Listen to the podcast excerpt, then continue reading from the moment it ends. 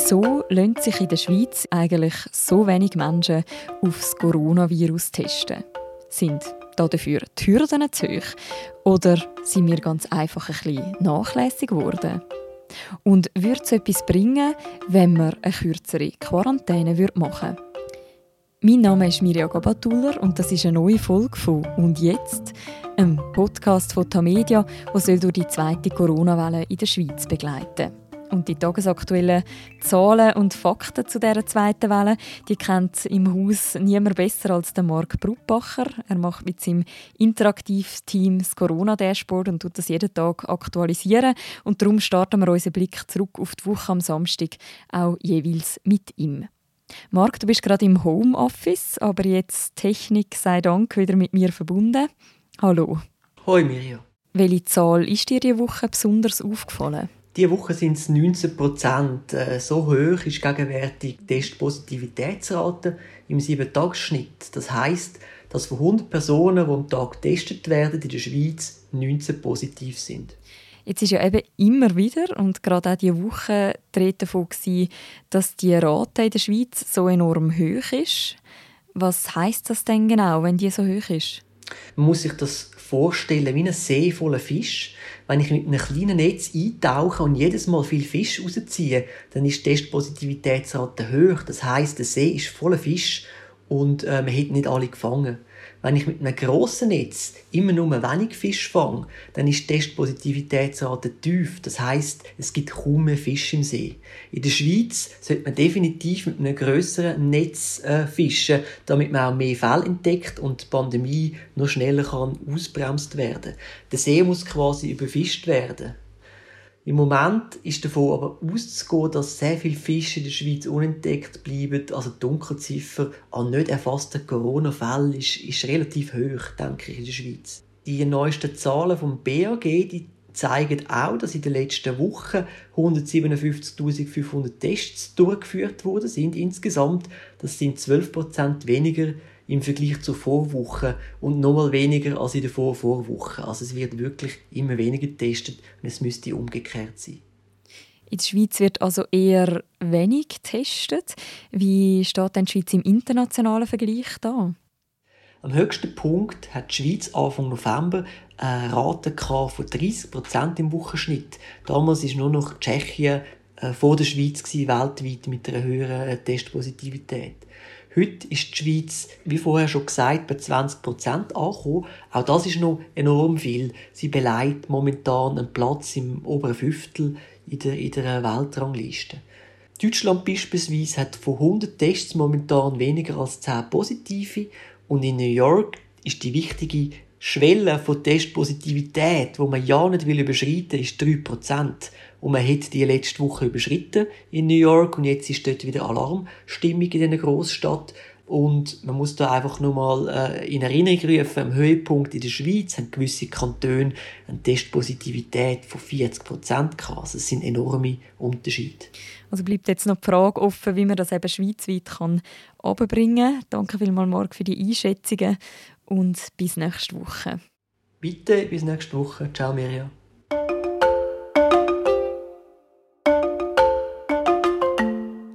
Soll ich mich aufs Coronavirus testen lassen, wenn es nur ein bisschen im Hals kratzt? Oder wenn ich am Morgen plötzlich mit Kopfweh aufwache? Die Frage hat sich mir ehrlich gesagt auch schon gestellt und ich bin ziemlich sicher, dass ich damit nicht allein bin. Klar ist, dass sich in der Schweiz eher zu wenig Menschen gehen testen lassen, gerade bei milden Symptomen. Das zeigt ja die Positivitätsrate, die wir mit dem Marc Brutbacher vorher darüber geredet haben. Das ist ein Problem, weil man so natürlich weniger Fälle entdeckt und nicht mehr so richtig weiß, wie schlimm oder wie gut es um die Pandemie im Moment wirklich steht. Auch Expertinnen und Experten kritisieren darum, dass die Schweiz zu wenig testet. Was kann man da dagegen machen? Über das rede ich jetzt mit dem Fabian Fellmann. Er ist Bundeshausredakteur bei Tamedia. Und wie man kann vermuten, ist er zu Bern. Grüß dich, Fabian. Hallo. Hallo, Mirja. Fabian, am 3. November sind sicher noch über 38.000 Menschen testen lassen. Jetzt sind wir diese Woche einmal sogar schon unter 20.000 Es ist so ein bisschen widersprüchlich, weil man hat ja mehr als genug Testkapazitäten. Wieso gehen sich trotzdem weniger Leute testen lassen? Gibt es da Erklärungen? Es gibt verschiedene Erklärungsansätze und ich glaube, der wichtigste ist, dass es, ähm, auch wenn die Behörden etwas anders erzählen, es immer noch nicht sehr einfach ist, um sich zu testen. Ich war zum Beispiel gestern in einer Apotheke in Bern. Die können jetzt neue so Schnelltests machen. Das ist einigermaßen unkompliziert. Aber um dort einen Termin zu bekommen, muss man anrufen. Es gibt keine Online-Anmeldung. Die, die Apotheke hat 20 Personen testen am Tag. Wenn man Schwein hat, kommt man dort einen Platz über. Ähm, wenn nicht, muss man weitersuchen. Man kann dann ähm, vielleicht auf Belp oder ins Inselspital, aber man muss sich so ein bisschen darum bemühen. Es gibt keine einzelne Anlaufstelle, wo ich einfach mal mit Termin buchen kann. Das so als Beispiel.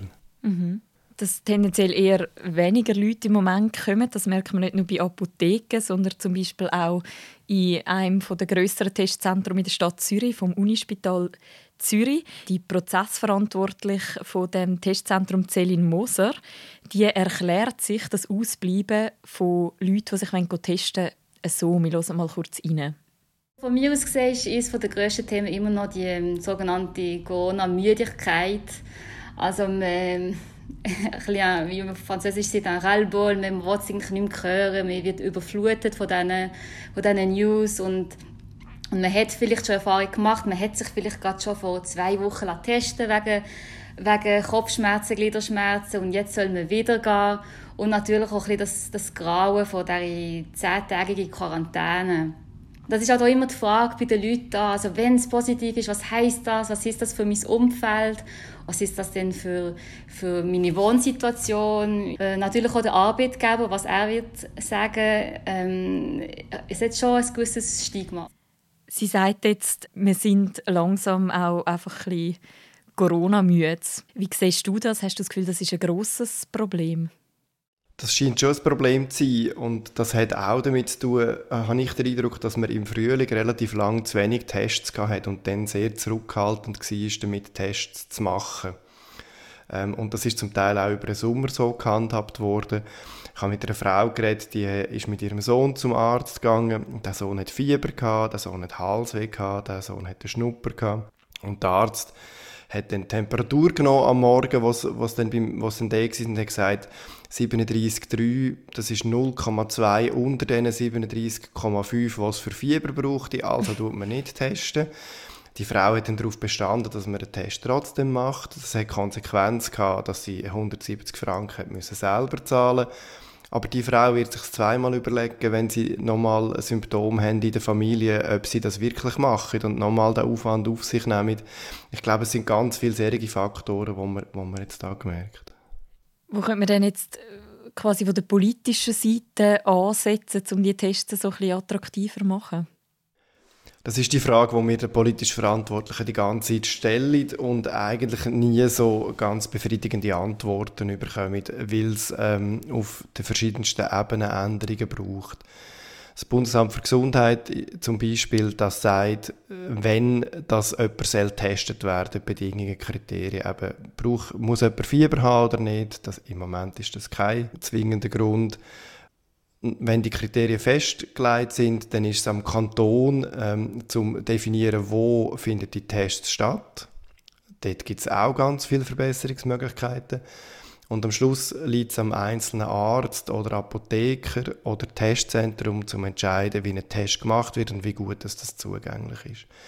Und damit wirklich mehr getestet wird, braucht es auf all diesen Ebenen Verbesserungen. Und das ist sehr, sehr viel kleine Detailarbeit wo aber nachher in der Summe dazu führt, dass eben viel oder wenig getestet wird. Und das ist etwas, was wir ja in dieser Pandemie immer wieder sehen, dass das Zusammenwirken von diesen verschiedenen Akteuren, Bund, Kanton, ähm, bis aber in Gemeinden zu der einzelnen Apotheke, das ist alles sehr anspruchsvoll und das sind so Zahnrädchen, die alle müssen super geschmiert sein, jedes muss laufen und wenn es einmal knorzt, dann, dann kann das bereits äh, grosse Auswirkungen haben. Äh, man hat so ein das Gefühl, es ist oft auch so ein eine widersprüchliche Kommunikation. Also zum Beispiel in meinem äh, Heimatkanton in Zürich haben wir gerade diese Woche können lesen, hat es irgendwie geheissen, wenn man Kontakt hat mit einer infizierten Person, aber kein Symptom, dann soll man sich nicht testen lassen. An anderen Orten heisst es mal, dann soll man sich genau testen lassen. Ähm, ich habe gesehen, in der Stadt Zürich, gewissen Spitälern kann man sich auch ohne Symptome testen lassen, in anderen nicht und so weiter. Inwiefern haben wir auch ein, bisschen ein Problem mit der Kommunikation, also dass die Leute auch einfach verwirrt sind und nicht mehr wissen, an was sie sich orientieren können? Das Problem ist relativ groß und auf das legen eigentlich die Fachleute seit ganz am Anfang schon den Finger. Ähm, wo wir im März in, in, die erste Welle gegangen sind, hat der Bund alles übernommen und ist der Bund der hauptsächliche Kommunikator gewesen. Wir erinnern uns alle an Mr. Corona, Daniel Koch. Wenn wir jetzt Leute fragen, wer denn der Mr. Corona ist, dann weiß man das nicht so recht und das hat damit zu tun, dass es sowohl der Bund ist, der Herr Berse, seine Leute im Bundesamt für Gesundheit, es sind aber auch die einzelnen kantonalen Gesundheitsdirektoren oder Kantonsärzte. Und sobald so viele Leute herum sind, wird die Kommunikation halt auch einfach verschiedener, unterschiedlicher, vielstimmiger. Und ich begreife absolut, dass es für den normalen Bürger dann schwierig ist, irgendwann sich ein Bild zu machen. Der Bundesrat hat ja gerade diese Woche schweizweit eine neue Kampagne gestartet. Es sind wieder die bekannten Plakate und Flyer, sie sind wieder rot. Und jetzt steht eben einfach drauf, man soll sich testen lassen. Ähm, ich persönlich habe so das Gefühl, ich nehme diese Plakate irgendwie gar nicht mehr wahr. Hast du das Gefühl, das schaut überhaupt noch jemand an? Und hat man jetzt das Gefühl, das lange so als Kampagne? Nein, ich habe den Eindruck, dass das sieht man fast nicht mehr. Man hat sich so sehr daran gewöhnt. Zudem, je nachdem, wie man arbeitet oder und sonst unterwegs ist, kommt man ja gar nicht ins Gesicht über, weil man ja im Homeoffice ist und, und, und sich ein bisschen isoliert etc. Und Lange tut das ganz sicher nicht. Der Kanton Bern zum Beispiel hat entschieden, es wird da auch viel zu wenig getestet, dass man auf Social Media und mit Plakaten etc. mehr Werbung machen will es ist halt in der Pandemie auch schwieriger geworden, an die Leute herzukommen. Wo erreicht man sie denn? Man erreicht sie über das Radio, man erreicht sie über Fernsehen, man erreicht, er erreicht sie über Internetportal. Aber eben irgendwann stumpfen die Nachrichten alle ab, man sieht die gar nicht mehr, wieder ein blind dafür. Man hat es schon hundertmal gesehen, wenn es eine kleine Änderung gibt, schaut man nicht mehr so genau her. Und ich glaube, das ist ja eine von diesen, von diesen Herausforderungen, die man auch seit Anfang gesagt hat, dass es ein Marathon ist, die ganze Pandemie, und das gilt auch für die Kommunikation in dieser Pandemie, ähm, dass man immer wieder sich neu muss für ein Thema interessieren das man eigentlich schon gar nicht mehr hören seit Wochen, seit Monaten. Ein anderes Thema, das irgendwie auch viel diskutiert wird, sind ja die 10 Tage Quarantäne für Kontaktpersonen, auch wenn sie einen negativen Test haben. Man vermutet ja auch, dass das so ein, Grund ist, wieso sich Leute nicht testen lassen. Und darum hat gerade diese Woche die Covid Task Force auch vorgeschlagen, dass man eben die Quarantäne bei einem negativen Test verkürzen könnte. Was hast du das Gefühl, wird das wirklich etwas ändern? Das, das ist sehr schwierig abzuschätzen bei der Taskforce äh, ist die Überlegung nicht ganz so einfach nachzuvollziehen, aber ich probiere sie mal kurz zu erklären.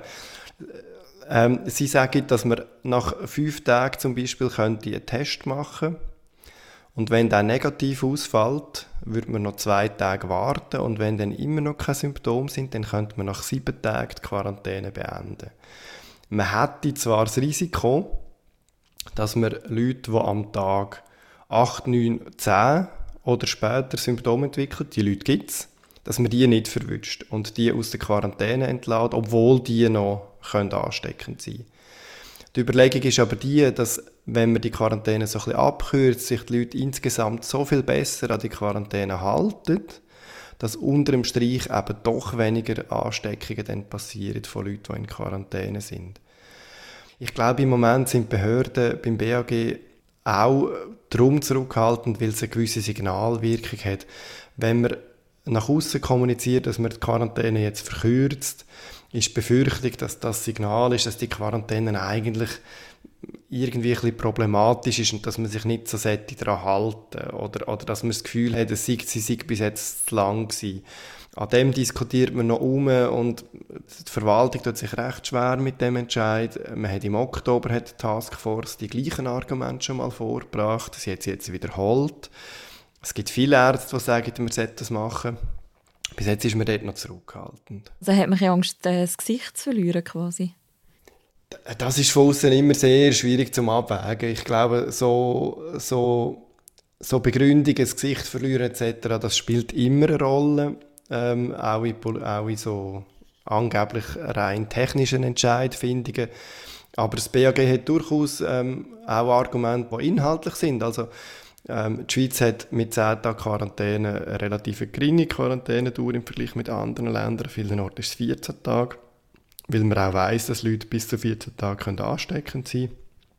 Und dass ähm, das BAG nicht jetzt, wo die Situation noch sehr labil ist, so ein Signal senden das hat für mich durchaus eine gewisse Plausibilität. Wenn wir allenfalls es schaffen, dass wir im Dezember, Januar Zahlen stark abbringen, die Situation sehr viel besser ist, kann man vielleicht, ist vielleicht eher die Voraussetzung gegeben, dass man dann kann etwas probieren kann.